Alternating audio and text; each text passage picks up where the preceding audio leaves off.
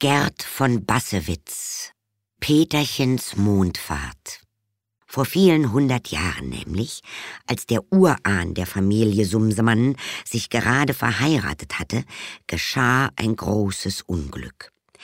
Er war mit seiner kleinen Frau im Wald spazieren geflogen an einem schönen Sonntagabend.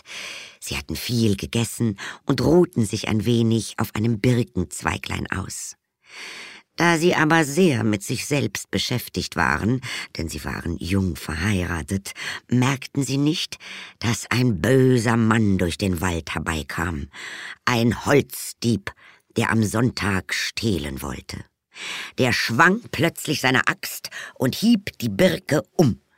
Und so schrecklich schlug er zu, dass er dem Urgroßvater Sumsemann ein Beinchen mit abschlug. Fürchterlich war es und sie fielen auf den Rücken und wurden ohnmächtig vor Angst. Nach einiger Zeit aber kamen sie zu sich von einem hellen Schein, der um sie leuchtete. Da stand eine schöne Frau vor ihnen im Walde und sagte, der böse Mann ist bestraft für seinen Waldfrevel am Sonntag. Ich bin die Fee der Nacht und habe es vom Monde aus gesehen. Zur Strafe ist er nun mit dem Holz, das er umgeschlagen hat, auf den höchsten Mondberg verbannt. Dort muss er bleiben, bis in alle Ewigkeit, Bäume abhauen und Ruten schleppen. Aber der Urgroßvater Sumsemann schrie und sagte, Wo ist mein Beinchen? Wo ist mein Beinchen? Wo ist mein kleines sechstes Beinchen? Da erschrak die Fee. Ach, sagte sie, das tut mir sehr leid.